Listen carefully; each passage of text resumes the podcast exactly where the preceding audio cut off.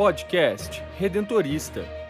Os redentoristas do Rio de Janeiro, Minas Gerais e Espírito Santo, mais perto de você.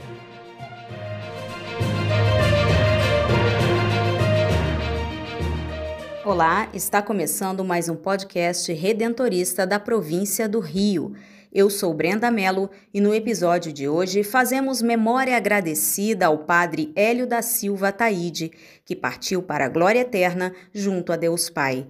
E consciência é o tema do quadro Espiritualidade Redentorista com o superior da província, Padre Nelson Antônio Linhares.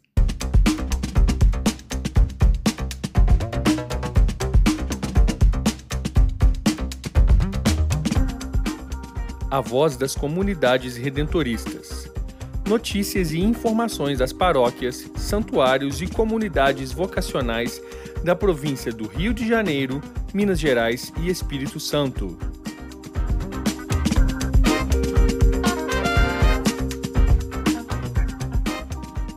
A província redentorista do Rio de Janeiro, Minas Gerais e Espírito Santo se despediu do padre Hélio da Silva Ataíde, que passou para a glória eterna na manhã de 12 de maio. Ele faleceu aos 87 anos de idade em Belo Horizonte, Minas Gerais, onde estava internado para tratamento de um tumor no fígado. Dentre tantas marcas de seu legado, ficará na memória sua disponibilidade, sua alegria e seu dom musical autor de cerca de 40 músicas, muitas delas tradicionais no cancioneiro católico, como A Samaritana, Obrigado, Senhor e Paz, Paz de Cristo, Padre Hélio evangelizava e expressava, através de suas canções, o amor incondicional ao Redentor. Como missionário redentorista, percorreu muitos caminhos no anúncio da copiosa redenção, onde deixou grandes lições de vida, especialmente nas cidades mineiras de Coronel Fabriciano e Juiz de Fora e em Campos dos Goitacazes, no Rio de Janeiro, onde atuava pastoralmente no Santuário de Nossa Senhora do Perpétuo Socorro cujo reitor, Padre Luiz Carlos da Silva, comenta como era a convivência com o confrade e seu jeito de levar a vida. Celebrando a passagem do Padre Hélio para a glória eterna, nós agradecemos a Deus pela pessoa do Padre Hélio. O Padre Hélio foi uma pessoa muito gente boa, é, animado, gostava de teatralizar as suas reflexões e colocava em poesia as suas músicas, as suas canções, que são cantadas em várias regiões do nosso país. E ele deixa para nós esse legado lindo, que são suas músicas e também a saudade das pessoas que com ele conviveram. Na comunidade religiosa redentorista, ele era muito interessante porque ajudava a gente a pensar graças aos seus questionamentos e também a sua inconformidade com alguns pontos da, da vida religiosa, da vida sacerdotal e nos orientava também a partir dos seus conhecimentos, da sua vasta cultura. Debilitado pela saúde, não perdeu a empolgação.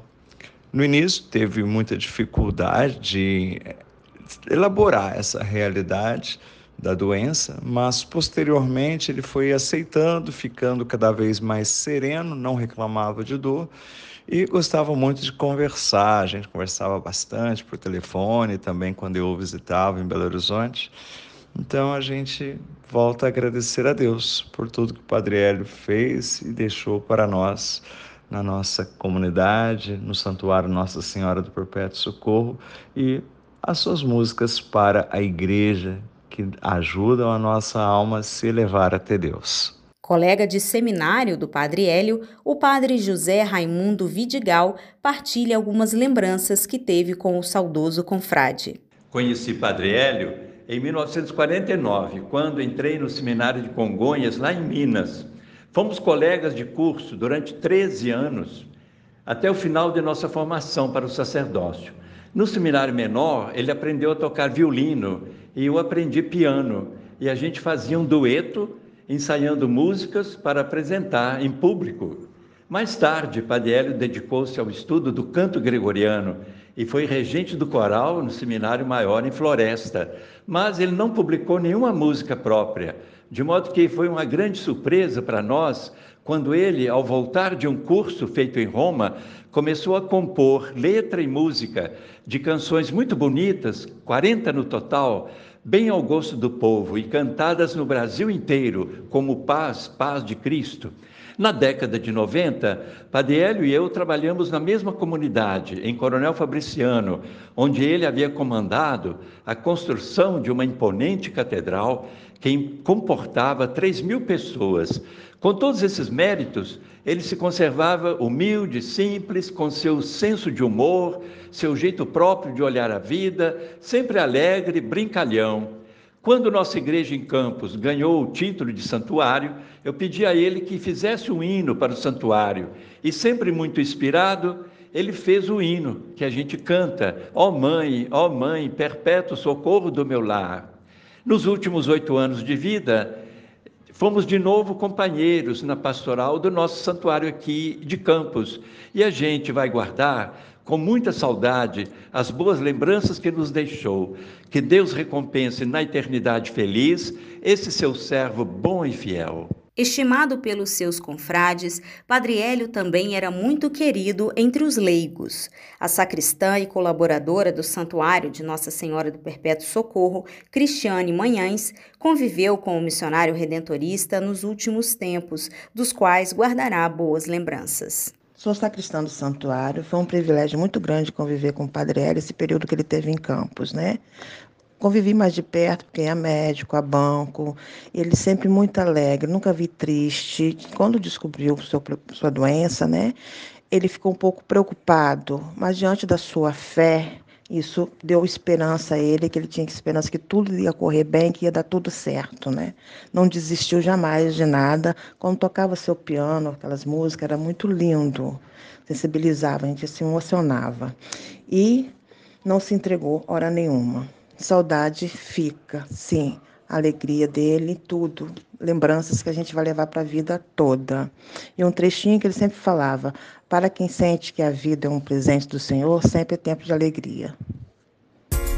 Ao chamado em seu coração. Venha fazer parte desta missão. O amor está em você, não resista. Seja um missionário redentorista. A escolha é sua, pode crer. A diferença você vai fazer.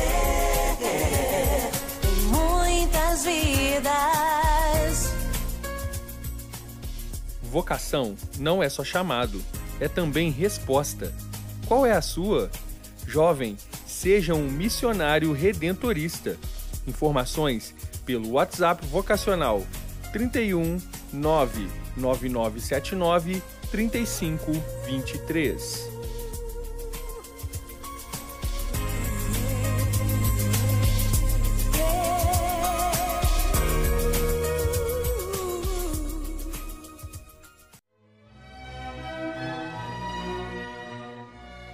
espiritualidade, fé e devoção à luz do carisma redentorista.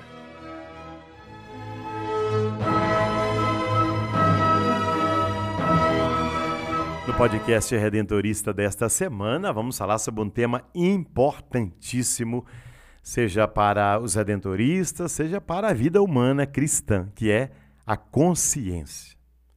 Para falar da consciência, eu quero fazer com você uma imagem, uma imaginação. Faça de conta que por um instante você voltou com a sua mente ao tempo de criança. Aliás, ainda hoje acontece que ficamos vendo desenho animado, não é mesmo? Sim, aqueles você lembrou? Vamos lembrar, por exemplo, um do, do meu tempo, né, mais antigo, o Tom e Jerry. É? Já notou como nos momentos mais difíceis, quando é preciso tomar uma decisão, aparece nos ombros de Tom ou de Jerry duas figuras menores, né, vestidas de anjo e uma outra de diabinho. O que, é que fazem esses dois personagens? Sussurram aos ouvidos dos dois o que fazer. Mas o interessante é notar que o conteúdo da mensagem do diabinho é totalmente oposto ao da mensagem do anjinho. Então, o que ajuda Tom e Jerry a decidir? O que, que os ajuda a entender qual é a melhor coisa a fazer? Procuremos os termos equivalentes. O diabinho representa, né, lá no desenho animado, o que nós definimos como tentação, isto é, uma voz externa, atraente, fascinante, conquistadora, afinal, uma coisa cativante que provoca uma agitação por dentro e nos atrai para ela. O anjinho, por sua vez, também é uma voz, mas que está dentro de nós. É um som sussurrado, profundo, doce, mais difícil de escutar, porque o rumor que vem de fora com toda a sua força sedutora nos desorienta. Mas também porque essa voz nos diz de modo forte e claro o que deve fazer e o que, ao contrário, é evitar, o que na maioria dos casos não nos agrada. A esta segunda voz nós damos o nome de consciência. Entendeu aí a metáfora que eu fiz? Para Santo Afonso, a consciência é a regra próxima e formal do nosso agir. As nossas ações, segundo o doutor da Igreja, são guiadas pela lei divina, que é definida remota ou material, e por uma lei próxima ou formal, que é justamente a consciência. Falando assim pode parecer difícil, mas raciocine comigo. Muitos de nós já têm carteira de motorista Sabem que para poder dirigir foi preciso aprender uma teoria, um código, um conjunto de sinais e de regras que juntos ajudam a entender o que fazer e como comportar-se nas diversas situações? Por exemplo, como dar a precedência num cruzamento, quando parar, arrancar num semáforo. Pois é, essa teoria, utilizando a linguagem de Santo Afonso, nós a chamamos de lei material remota. No momento em que nos sentamos ao volante do carro e chegamos a um cruzamento, recordamos o que remotamente aprendemos e, e, colocamos em prática naquele momento. Mas o cruzamento não é sempre o mesmo, os veículos não são sempre iguais, as pessoas que os dirigem mudam. Então, como nos comportamos? Lemos rapidamente a situação e, de modo novo e criativo, enfrentamos com prudência o cruzamento. Não é mesmo? Essa capacidade criativa e prudente na linguagem afonciana é o que definimos como lei próxima ou formal. Justamente porque né, isso é o que dá forma à situação concreta que está se vivendo. Pensa agora numa pessoa que tirou a carteira, mas não dirige. É como alguém que aprendeu uma lei, mas não se esforça para colocá-la em prática. Agora você entende porque Santo Afonso é realmente importante no empenho da pessoa aí para se tornar viva de modo criativo a lei de Deus, os mandamentos e os preceitos. Como é que para Santo Afonso a consciência ela é central? Porque essa capacidade criativa da consciência recorda a pessoa a responsabilidade que ela tem, não é isso? Para evitar o arbítrio cego e para que ela busque a uniformidade com a vontade de Deus. O que Santo Afonso diz é isso. Temos a consciência, e uma consciência bem formada é uma consciência que está ligada ao projeto de Deus. E você? Como anda a sua consciência? Ela está alinhada com o projeto de Jesus? Pense nisso. Eu me despeço por aqui. Um grande abraço. Até o nosso próximo encontro com a graça de Jesus.